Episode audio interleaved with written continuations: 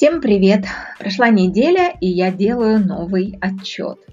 За это время ничего особенного не произошло, кроме того, что в четверг, 22 апреля, мы сделали прививку от коронавируса.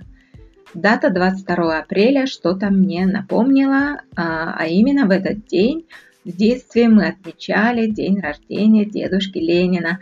Даже помню строки одного стихотворения – Ленин родился в апреле, когда расцветает земля, когда позабыты метели и в рощах цветут тополя.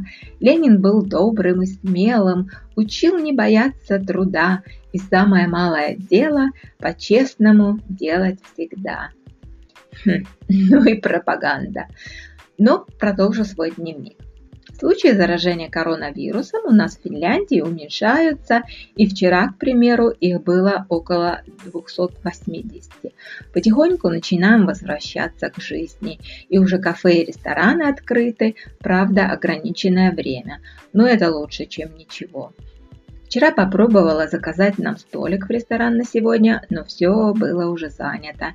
И неудивительно, потому что рестораны должны закрываться уже в 18.00. Ладно, что-нибудь придумаем. В нашем правительстве э, идут переговоры по госбюджету на следующий период. И у нашей пятерки большие проблемы.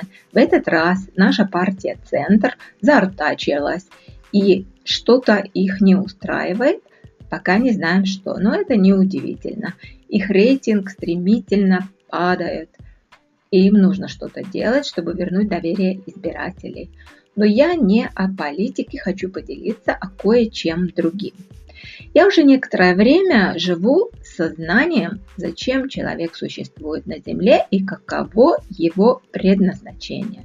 То есть я практически ответила на вопросы почему, зачем и как.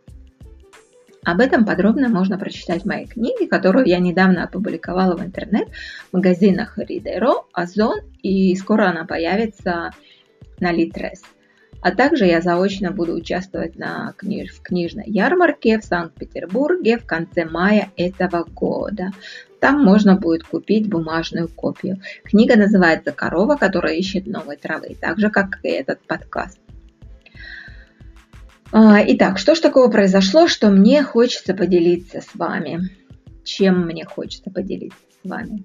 У меня есть одна знакомая, которая сама ничего не может делать, поэтому я предложила ей забронировать время для прививки.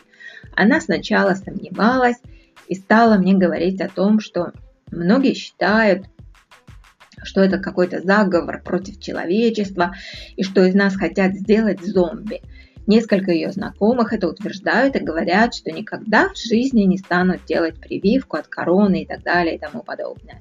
Я, конечно же, назвала ту знакомую, тех знакомых э, отсталыми и необразованными и посоветовала своей знакомой не слушать эти забабоны. Но решать ей э, я не настаивала.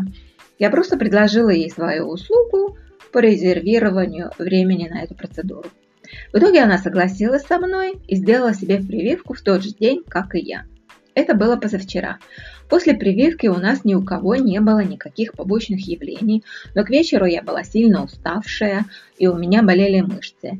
И мне было непонятно от чего это, то ли от того, что я прошла пешком 6 километров быстрым шагом, или же от того, что я делала новые упражнения на мышцы, или же это было от прививки. А, вчера, на следующий день после прививки, с утра опять я была уставшая, и опять я не знала от чего. То ли от того, что не выспалась, видела пару снов э, разные по значению, но каждый раз я просыпалась в слезах, то ли от погоды низкое атмосферное давление, или же это все-таки прививка. Но в день самой прививки после прививки. Я была очень бодрая и зашла в магазин ткани, чтобы купить себе материал на новое платье. Ткани я выбирала очень долго, но в конце концов выбрала что-то такое, от чего мне сейчас дурно становится, как будто бы черт попутал. Но эта ткань повлияла на то, что я сделала этот подкаст. Вот цепочка событий. Несмотря на то, что я чувствовала себя уставшей, я раскроила сметала и сделала первую примерку. И только тогда я заметила, что ткань ужасная, мне совсем не идет. Я раздражаюсь, вижу, что платье получается отвратительное. И меня одолевает страшнейшая скука. На меня наваливается усталость и тоска беспросветная. И все из-за этой дурацкой ткани. Потому что если бы этот материал мне шел, то я бы с энтузиазмом шила и ни о чем не думала. Так всегда было раньше. И вот моя скука приводит к тому, что я в изнеможении бросаю работу и иду отдыхать. Время около полудня. Как только я задремала, мне звонит эта моя знакомая, которая сделала прививку, и начинает мне жаловаться, что вчера у нее разболелась голова. Это побочные явления, которые бывают у многих, но она дура не прочитала даже брошюру, которую нам выдали, где были перечислены всевозможные побочные явления. Я ей терпеливо объясняю, что это норма и что ей не нужно паниковать. Я вообще-то ее не люблю, потому что она паразит общества. А я ненавижу паразитов. И ничего с собой не могу поделать. Но я вынуждена с ней общаться, потому что она моя клиентка. Я оказываю ей услуги, она мне за это платит. Но в этот раз я сделала ей доброе дело – Почему я считаю, что она паразит? А вот почему. За всю свою жизнь, которую она прожила в Финляндии, она никогда официально не работала, а получала различные пособия, когда какие. Наивные финны содержали ее бедняжку, она умеет такое прикинуться, паразиты вообще это умеют делать. И ведь до сих пор ей выплачивают как минимум в месяц 1200 евро. Хотя она сама всегда зарабатывала большие суммы – не буду говорить чем и как, сами догадаетесь. И по, по моим подсчетам, ей было выплачено около 240 тысяч евро за 18 лет, что она здесь прожила. И пусть скажет Россия спасибо за это финнам, что содержит ее, иначе она бы там сидела у вас на шее, вернее у государства на шее. Здесь-то она сидит на шее у налогоплательщиков. Ну да ладно, бог с ней. Она, кстати, отлично знает, как я к ней отношусь. Я так ей и говорю, ты паразит общества, точка. И у нее нет выхода, и она тоже терпит меня, потому что без моих услуг придется туго, или же придется платить еще больше кому-то другому. Ну, продолжу. После этого она стала мне рассказывать, как она пошла в магазин и, расплатившись за покупки, все забыла на кассе. И добавила, что, наверное, действительно так оно и есть, что из нее сделали зомби. Тут меня заколотило. И я опять про себя подумала. Вот тебе еще одно доказательство. Не делай людям добро. Не занимайся благотворительностью, когда тебя об этом не просят. Это уже в сотый раз в моей жизни. Одни проблемы после этого. Стоит мне сделать кому-то бесплатную услугу, как меня судьба наказывает. Это случай мелкий, но бывали случаи и посерьезнее. Я не спустила на нее полкана в этот раз и правильно сделала, потому что после нашего разговора я стала такая злая и такая энергичная, что продолжила шить свое платье как остервенелая. Я его почти дошила и ни о какой скуке речи уже не было. И еще раз этот случай меня убедил в том, что эмоции и чувства порождают в нашем мозгу электрические заряды, а они дают нам физическую энергию. И неважно какие это эмоции, без чувств и эмоций человек становится зомби. И вот моя главная мысль. Чтобы не стареть, нужно вызывать чувства любым способом. Весь возрастом чувства притупляются, и это не секрет. И еще одна мысль, которой я хочу с вами поделиться – последнее время все человечество, ну не все, конечно же, но западное общество уж точно разделилось на группы. Хорошим примером является США. Нам в последнее время в новостях часто говорят, что американское общество как никогда разделилось на два лагеря. Я считаю, что эти два лагеря всегда существовали. И не только в американском обществе, везде и всюду. Но теперь они просто проявились как лакмусовая бумага благодаря интернету и социальным медиам. Вот простой пример. Как можно определить человека, он с тобой одного племени и крови или нет? Вы, надеюсь, понимаете, что я не говорю о цвете кожи, пол, пол, сексуальной ориентации и так далее, но говорю об одинаковом мировоззрении. У меня есть одна знакомая, с которой мы раньше вообще-то не дружили и не общались даже. Ну, если только иногда на дне рождения наших общих знакомых, это было раньше, теперь я не хожу на дни рождения, и меня вообще никто не приглашает на них, потому что знают, что я все равно не приду. Мы могли с ней перекинуться пару, парой слов, и все. Но у нее год назад случилось горе, и я пожертвовала ей небольшую сумму денег. Она это оценила, И вот пару месяцев назад она попросила меня встретиться, поболтать. Я согласилась. Мы сидели в кафе и разговаривали, пили кофе. Но я уже давно заметила, что просто с кем-то поболтать мне не интересно. Но все же я вежливо ее слушала и отвечала, если она меня о чем-то спрашивала. Наши взгляды в политических вопросах, похоже, совпадали, и это нас объединяло.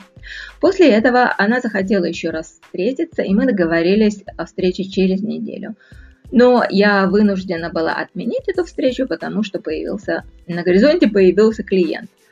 Она мне написала, что она понимает, работа прежде всего, и я в этом с ней согласна. Работа приносит доход, а общение с людьми в лучшем случае материальный расход, а в худшем потерю энергии, которой и так не хватает. В данном случае расход энергии и больше ничего. Через некоторое время мне прислали один видеоролик про наше правительство. Я их терпеть не могу, сразу скажу вам. И я переправила этот ролик ей. Она мне ничего не ответила, и я поняла, что мы с ней все же ни одного племени и ни одной крови. Вот так просто в наше время все происходит. Мировоззрение человека легко определить. Посылаешь ссылку и ждешь реакцию. Раньше такого не было. И надеюсь, вы меня поняли, что дело не в том, что люди разделились, а в том, что это деление, которое было всегда, оно сейчас проявилось. И больше ничего. Ну а при чем тут цепочка событий, спросите вы? Именно при том, что если бы не моя знакомая, которая меня так сильно разозлила, то я не сделала бы этот подкаст. Если бы не она, то я бы, скорее всего, стала рисовать и, возможно, разместила бы рисунок в своем блоге. И все остальное пошло бы в другом русле, эффект бабочки, так сказать. И кто знает, может быть, кто-то прослушает мой подкаст и тоже поймет некоторые вещи, так что последствия могут быть долгоиграющими. А сейчас пожелаю всем доброго дня или ночи и до новых встреч, а также помните о чувствах. Они нам дают энергию. В своей книге я привела пример Шопенгауэра. Он говорил что от чувств, которые, по его мнению и мнению других философов, один вред, и они портят человеческую жизнь, он советовал, как от них можно избавиться с помощью медитации или созерцанием чего-то красивого. Ну, он имел в виду искусство и так далее. Тут я с ним согласна, что созерцание красивого очень полезно, но красивое вызывает восторг, и это тоже сильное чувство, и поэтому оно полезно для человека именно с этой точки зрения, порождает заряды в мозгу. Но я с ним не согласна, э, что эти чувства нужно как-то убирать, вообще другие чувства нужно удалять, а считаю, что вызвать чувства – это способ получить жизненный заряд, энергию. И от них не нужно избавляться, а, как говорил великий Фрейд, сублимировать во что-то, так сказать, э, полезное. К примеру, как я вчера сублимировала эти чувства и сшила себе платье. Ах да, напомню вам о себе, кто я такая, что тут разумничалась. Я взрослая, так сказать, повидавшая мир женщина, дочь, мать, подруга, спутница по жизни, сестра, художница в данный момент.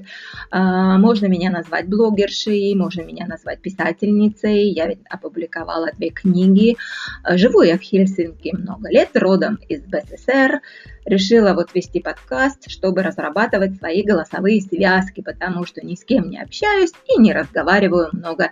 И у меня такое чувство, что они у меня начинают атрофироваться. Вот такие дела. Пока-пока.